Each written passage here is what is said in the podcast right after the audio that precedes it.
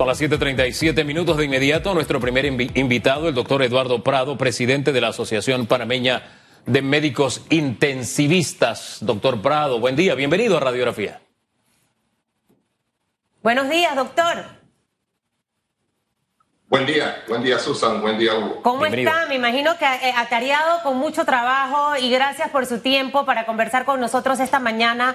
Han pasado los días, el proceso de vacunación continúa, doctor, y me gustaría iniciar esta entrevista para que nos pueda contar un poco cómo se ha eh, manejado en los últimos días el proceso de vacunación, entendiendo de que eh, existían reclamos por ciertos sectores de salud, entre ellos médicos intensivistas, que no estaban contemplados en esta primera fase de vacunación, doctor. Sí, correcto. Nuestro nuestra primera participación, por decirlo así, en, en esta etapa de vacunación contra la COVID fue desafortunadamente eh, eh, la publicación de un comunicado o denuncia, como lo quieran ver, sobre las irregularidades que nos habían sido reportadas por asociados nuestro grupo en cuanto a la aplicación o las irregularidades que se están dando en la aplicación de la vacuna. Eh, recibimos diferentes denuncias, reitero, de asociados, y inclusive, e inclusive de enfermeras y personal eh, no médico que estaban en la primera línea de acción contra la COVID y que no habían recibido eh, eh, la vacuna. Además, el grupo de profesionales de la salud que ejercen práctica privada en nuestro país también se acercó para denunciar que el Ministerio de Salud a las últimas horas del día martes el martes pasado le había mencionado que no se iba a poder vacunar en esta primera etapa a todo el personal de salud que atendía pacientes COVID en primera línea en las instituciones privadas. Este generó, como les comentamos, la, la realización de este eh, comunicado y luego estuvimos dando seguimiento y tengo que ser honesto que eh, muchas cosas se fueron corrigiendo sobre el camino al punto que eh, eh, la, la, vacunación se, se, culminó sin ya tantas eh, quejas de eventos en los días siguientes en cuanto a la vacunación de los grupos de primera línea. Esto, sí, disculpe, disculpe que lo interrumpa, doctor. cuando usted dice que se corrigió, se terminó vacunando a todos los intensivistas, se acabó el juega vivo de lo que se estaban colando. Explíquenos más ese detalle, por favor. Mire, sí, en, las instituciones de salud pública, sobre todo en la ciudad, en la capital, se logró eh, vacunar, vacunar perdón, al 95% de los, o un poquito más de los intensivistas eh, y al personal que estaba en atención de primera línea.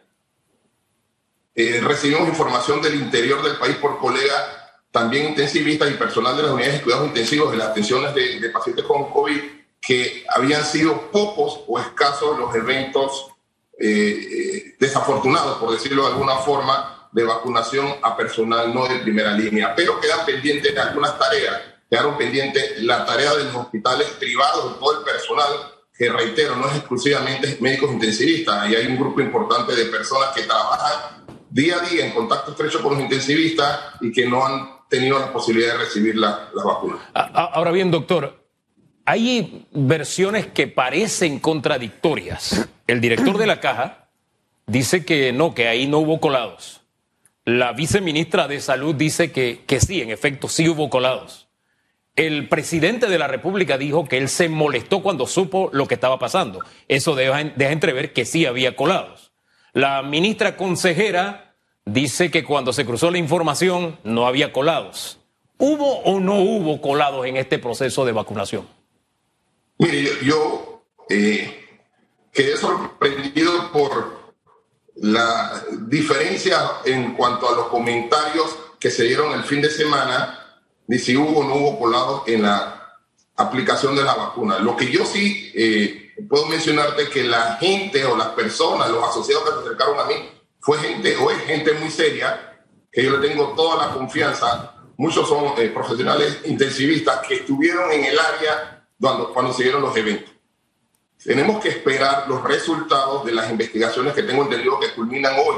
Yo espero el comunicado de las autoridades de salud y de la Caja de Seguro Social, donde se rinda un informe detallado de quiénes recibieron la vacuna y por qué recibieron la vacuna. Y más allá, de, más allá de eso, doctor, y perdone también que lo interrumpa, creo que tenemos que el listado suficiente y el comunicado, pero ¿qué tipo de sanción se le va a aplicar a este tipo de personas, tanto el que la recibió como el que permitió que se le aplicara la vacuna? ¿Ustedes qué esperan que pase, más allá del comunicado que debe salir, entre comillas, hoy?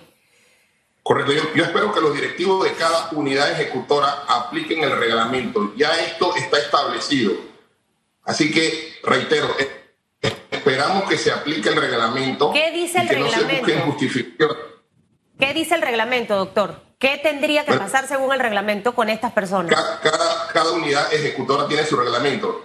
Eh, este, Susan, así que no podría entrar en detalle por cada una de las instituciones. Recuerde que estamos hablando de varias instituciones pero eh, eh, lo que sí nos gustaría es que se presente el resultado de manera este, eh, objetiva, sin excusas, sin justificaciones de por qué recibieron, porque escuché y leí también que decía que todos tienen derecho o todos tenían derecho a recibir la vacuna. Eso es cierto, todos los panameños tienen derecho a recibir la vacuna, pero aquí era el tema de priorización. ¿Quiénes están más expuestos? ¿Quién personal, por decirlo de alguna forma, vital. Reitero, en Panamá son 60 intensivistas, y no hablo exclusivamente intensivistas, intensivistas, enfermeras intensivistas, enfermeras generales que trabajan en unidades de intensivos, médicos internos, médicos residentes, y muchos de ellos son irreemplazables. Es decir, tenemos que cuidar el personal humano, el personal profesional que puede ayudarnos a disminuir la mortalidad y atender a los pacientes que están más graves en nuestros hospitales. Bien, sabemos que hoy se hace el barrido y se debe tener el informe final, según la ministra consejera, respecto al proceso de vacunación. Previamente se ha hablado de la confidencialidad de estos datos.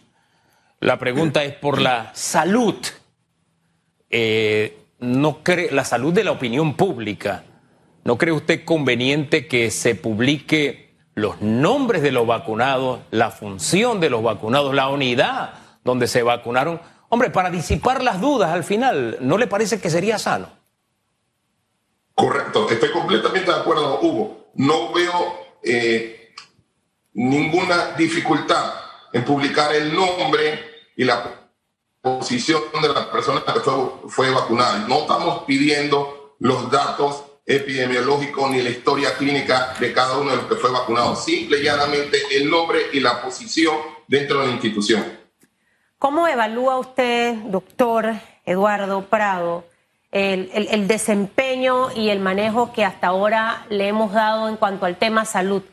Eh, ahorita estamos concentrados en el tema vacuna. Eh, qué bueno que se logró alcanzar un gran número de los intensivistas y del personal del sector público, ahora estaría pendiente el privado, pero con respecto al resto de los temas relacionados con COVID, los implementos necesarios para que ustedes puedan trabajar. Uno escucha historias que al final uno no sabe si son ciertas, si son verdaderas, de que no hay oxígeno para todo el mundo, de que no eh, se tienen eh, las mascarillas, los guantes. ¿Cómo es la realidad que enfrentan los trabajadores de la salud, que son los que han estado 24/7 trabajando, eh, más de 24/7 trabajando, lejos de su familia y expuestos a muchísimas cosas, doctor. Bueno, Susana, yo tengo que hablarte eh, exclusivamente de mi parte dentro del Ministerio de Salud para, el cual yo trabajo. Eh, es cierto, ha habido días con, con carencias o con limitaciones, pero no ha sido la mayor de las veces. La mayoría de las veces hemos contado con equipo de protección personal, insumos, medicamentos. Lo que sí es cierto es que en estos más de 10 meses de, de, atención de pacientes con la COVID, me llama la atención o, es mi eh, conclusión que ha habido a, a, ratos una mala información, carencia de docencia y coordinación en muchas de las acciones o decisiones que ha tomado las autoridades de salud. Reitero, creo que tienen la mejor intención, pero a veces no tienen a las mejores personas al lado asesorando, ayudando y, proponiendo medidas para contrarrestar esta pandemia. Si hay algo que yo respeto es el derecho a la protesta. Eso es indiscutible. Todos tenemos derecho a la protesta, pero yo siempre me pregunto cuando hay protesta, ¿qué fin tiene la protesta o qué fin se pretende alcanzar con la protesta? Para hoy hay grupos de médicos que van a protestar, pero yo me quedo pensando, ya se acabaron las vacunas, este primer lote se acabó, o por lo menos la primera dosis. ¿Se gana algo con la protesta en este momento? O sea, ¿contribuye en algo al país? ¿Cómo, lo ve usted? Mire, sí. Eh, bueno, eso de que se acabaron las vacunas, recuerde que hay una, una propuesta de utilizar la, la, segunda dosis de los ya vacunados en la población de primera línea que no fue cubierta. Esa se lo dejan a los expertos en, vacunación. Eh, hay países en el mundo, el Reino Unido, que ha utilizado la segunda dosis para, para darle cobertura a los eh, que no han podido ser vacunados en, y, los que están en la primera línea en esta primera eh, campaña de, vacunación, por decirlo así. Pero la propuesta, igual que nuestro comunicado el día miércoles, la intención es que eh, se corrija, hubo todas estas anomalías que se están dando y que se, se haga un consenso con los grupos, y no exclusivamente con los intensivistas, decía yo en otros medios, con los neumólogos, con los internistas, con los infectólogos, con los directivos de cada institución y que se obtenga una lista de los que en realidad están en la primera línea de atención. Esa es nuestra intención, más allá de la sanción que eso le va a competir eh, o, le va a corresponder a cada unidad ejecutora, nosotros a lo que apelamos que se corrija el rumbo de lo que estamos haciendo, que se dé cobertura a los que en realidad están en la primera línea. Esa cobertura es importante plasmarla para que la gente se dé cuenta. Les va a tocar invertir, pero para recuperar confianza, doctor. Le quiero hacer dos preguntas. ¿Qué información maneja usted de un aplazamiento de la segunda, eh, del segundo paquete que viene de vacunación? Y lo segundo, si a los médicos extranjeros que están en Panamá se les incluyó en esta primera fase de vacunación. Mira, para para las dos preguntas, desafortunadamente no te tengo respuesta. Yo he escuchado, existe la posibilidad de extender el periodo de la segunda dosis, eso se lo dejo a los expertos en vacunación. Y sobre los extranjeros he escuchado mucho. Yo, yo, a mí no me gusta manejarme con, con rumores o chismes o información que viene de fuentes que no tengo la confianza. ¿Ok? Pero eh, se rumora por ahí muchas cosas, entre eso de que médicos extranjeros, específicamente médicos de Cuba, han recibido la vacuna. Reitero, no me consta esta información. Doctor, gracias. Ese tema de la segunda dosis, si se puede aplazar o no. Gracias, gracias por su participación. Que tenga buen día.